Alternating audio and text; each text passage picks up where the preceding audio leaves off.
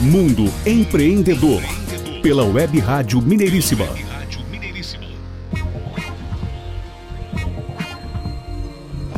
Você está acompanhando aqui na Mineiríssima o programa Mundo Empreendedor. E nessa parte a gente começa falando sobre as oportunidades de negócios para 2020, apesar dessa crise que está aí instalada, mas que com boas ideias e energia é possível inovar e crescer no mercado, né, Adriano? Parafraseando aqui a, a plataforma do nosso amigo Cláudio Mota, a plataforma Vela Mestra, não tenha medo do novo, diz ele. Nos momentos de crise é comum a ansiedade e o medo. Caminhar por terrenos desconhecidos não é confortável, mas é fundamental se pretendemos transformar nossos sonhos em metas. Fazer escolhas, decidir, superar os erros e tentar de novo, de novo, tantas vezes quantas forem necessárias para que possamos atingir nossos objetivos. São atitudes que nos fortalecem e que nos habilitam a viver intensamente e a exercer o enorme poder de sermos autores de, no de nossas vidas. Siga em frente. Bela Mestra, Um Caminho Diferente, escrito por Cláudio Mota, empresário. É isso aí, essa é a ideia, essa é a mensagem: eliminar o medo, desenvolver a coragem. Apesar dessa fase na qual é preciso redobrar a atenção e o cuidado com a saúde, mas manter a energia e a coragem para os negócios. Manter a determinação, manter a persistência ter ideias e colocá-las no papel, começar a colocar em prática se já for possível, ou que seja planejamentos a, a, a médio prazo. E o momento é esse, é, é isso mesmo, é desenvolvimento de ideias. E falando em ideias, fale das oportunidades de negócios nesse novo cenário no Brasil e no mundo. Bom, então vamos lá. Empresários reinventam negócios para sobreviver à pandemia de coronavírus. Essa é uma matéria da Folha postada por Dante Ferrazoli. Pequenos empresários reinventam seus negócios para que eles sigam funcionando em meio à pandemia de Covid-19. As táticas anticrises vão de mudanças de produto carro-chefe até a oferta de voucher com desconto para quem comprar agora serviços que serão usufruídos só quando tudo voltar ao normal. O restaurante vietnamita, por exemplo, é o Bia Hoi, em São Paulo, viu o número de clientes minguar antes mesmo da cidade proibir o atendimento no salão. No último final de semana em que ficou aberto, né, apenas cinco fregueses apareceram. Receberam em média 150 clientes sábado e 100 no domingo, diz o Fernando Brito, que é o proprietário, 32 anos de idade, que comanda a casa com a Dani Borges, empresária, esposa dele, de 39 anos. Nos dias seguintes, eles migraram para o sistema de delivery, mas não deu certo. Eles têm, tiveram na ticket médio alto de 80 reais e serviram comida vietnamita. O supérfluo é a primeira coisa que as pessoas cortam na crise, disse ele. Esse casal então adotou o modelo de vouchers para tentar ao menos manter o emprego dos seus 12 funcionários, já que não devem ter faturamento durante esse período, né?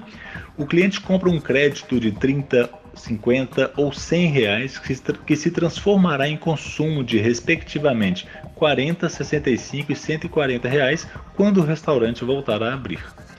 Nos nove primeiros dias de campanha, foram arrecadados R$ 2.300. Todo o valor vai para o pagamento de pessoal. Em tempos normais, o Bia Roy, aberto em 2017, faturava 150 mil reais por mês. Já a empresária Heloísa Morgado, 33 anos, teve de mudar o carro-chefe do seu negócio para tentar sobreviver a essa crise. Dona de uma franquia da Externa Café, num prédio comercial na zona oeste paulistana, ela conta que 99% dos fregueses trabalham no edifício. A queda no movimento veio a partir do dia 13, 13 de março, quando a clientela começou a fazer o home office. O número de pedidos caiu de 350 para 42.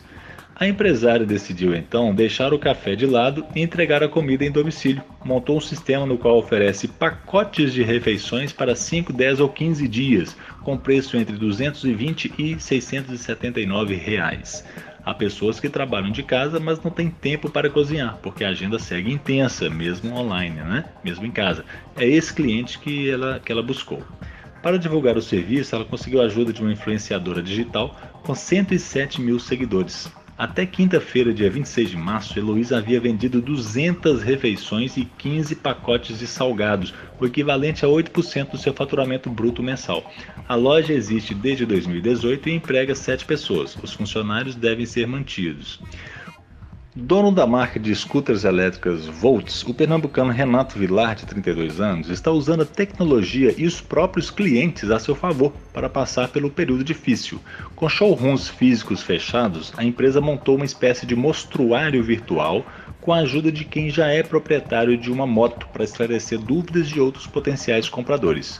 Num grupo de aplicativos de mensagens Telegram com 340 pessoas, são discutidas especificidades de cada modelo. Quem indica o novo cliente ganha pontos que podem ser trocados por capacetes ou por créditos na compra de uma scooter. Antes da crise, né, entre 6 e 7 modelos eram vendidos por dia, hoje estão entre 4 e 5. O maior impacto foi o adiamento de contratos que fariam a marca crescer. Com oito showrooms pelo país, Pernambuco, Alagoas, Rio Grande do Norte e Paraíba, a Volts pretendia abrir mais 13 esse ano.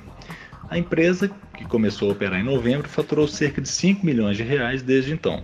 Em momentos de crise, pequenos empresários devem criar produtos e serviços, mesmo que diferentes dos que estão habituados a vender, para seguir funcionando, diz o Adriano Campos, consultor do Sebrae de São Paulo. Ele diz o seguinte: que ainda que não seja a coisa mais lucrativa do mundo, é uma alternativa para passar por esse período.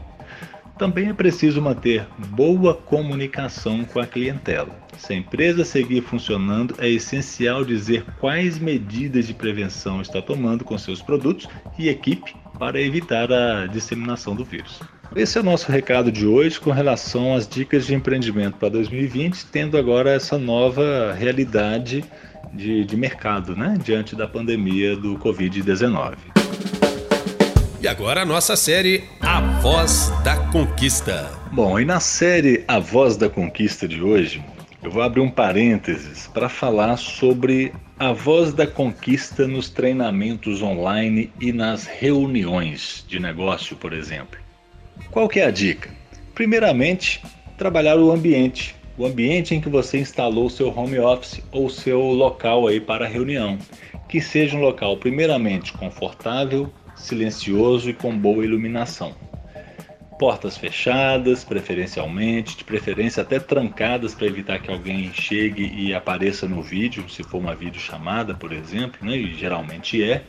Então, o primeiro, a primeira dica é tratar o seu ambiente testar o seu equipamento previamente, seu equipamento de microfone, seu equipamento de vídeo, conexão com a internet, tudo isso é fundamental antes de você começar a falar, até mesmo para que o momento da fala se torne um, o mais é, relaxado, entre aspas, né?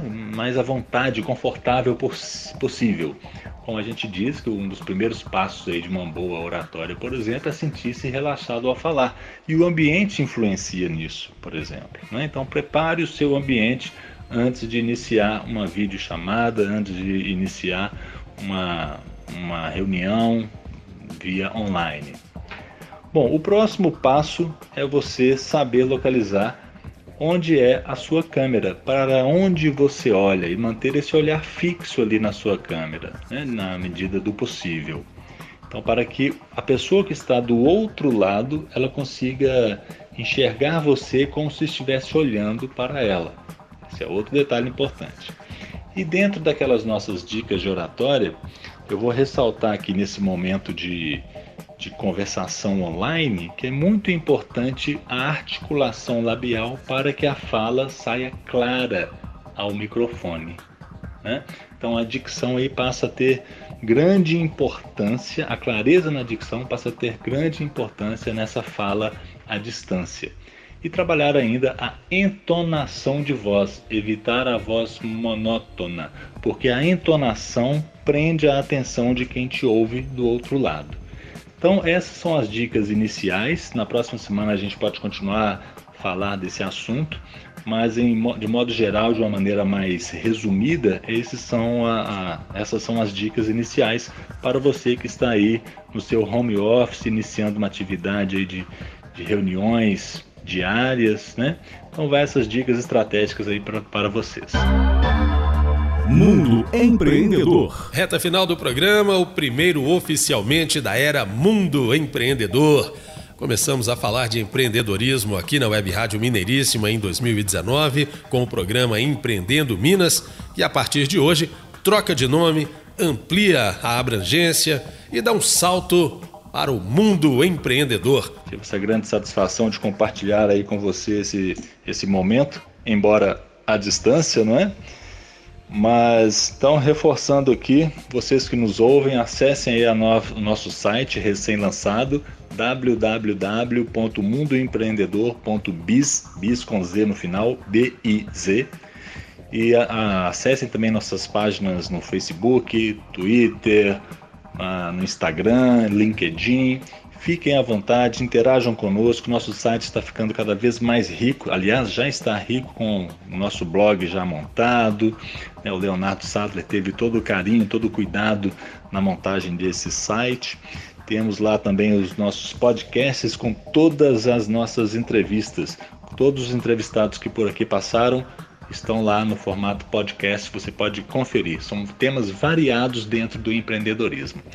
Então, venham sempre empreender conosco, faça contato, converse com a gente, interaja conosco nas mídias sociais. Um grande abraço aí a todos vocês. Abração, Renato. Muito obrigado, Adriano Neves. Obrigado ao Jairo Cambraia, ao Leonardo Sattler.